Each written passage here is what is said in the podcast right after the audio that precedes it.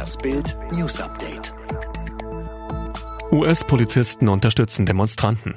Nach dem gewaltsamen Tod des Afroamerikaners George Floyd brodelt es in den USA.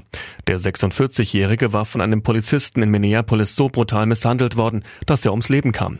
Seit sechs Tagen in Folge äußern Demonstranten in mehreren US-Metropolen ihre Wut. Allerdings überlagern Bilder von nächtlicher Randale die überwiegend friedlichen Szenen.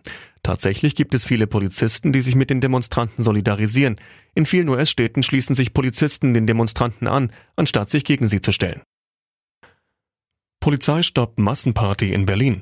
Am Pfingstsonntag trafen sich in Berlin tausende Menschen zur Schlauchbootparty auf dem Landwehrkanal und an dessen Ufern.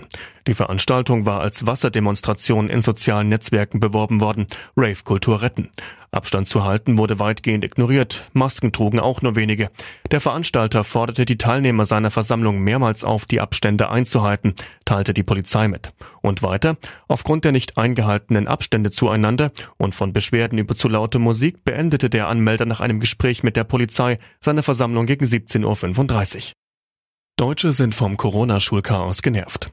Die Bundesländer können im Kampf gegen die Corona-Pandemie über die schrittweise Öffnung des öffentlichen Lebens weitgehend in eigener Verantwortung entscheiden.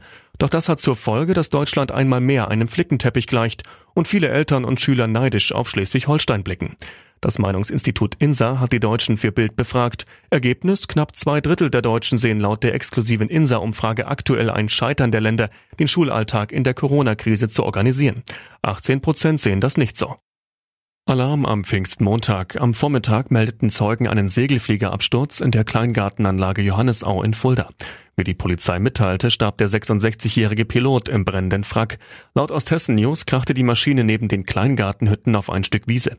Die Wiese liegt zwischen einer gut besuchten Schrebergartenanlage und einem vielbefahrenen Radweg. Warum der Pilot knapp 800 Meter vor dem Flugfeld abstürzte, ist unklar.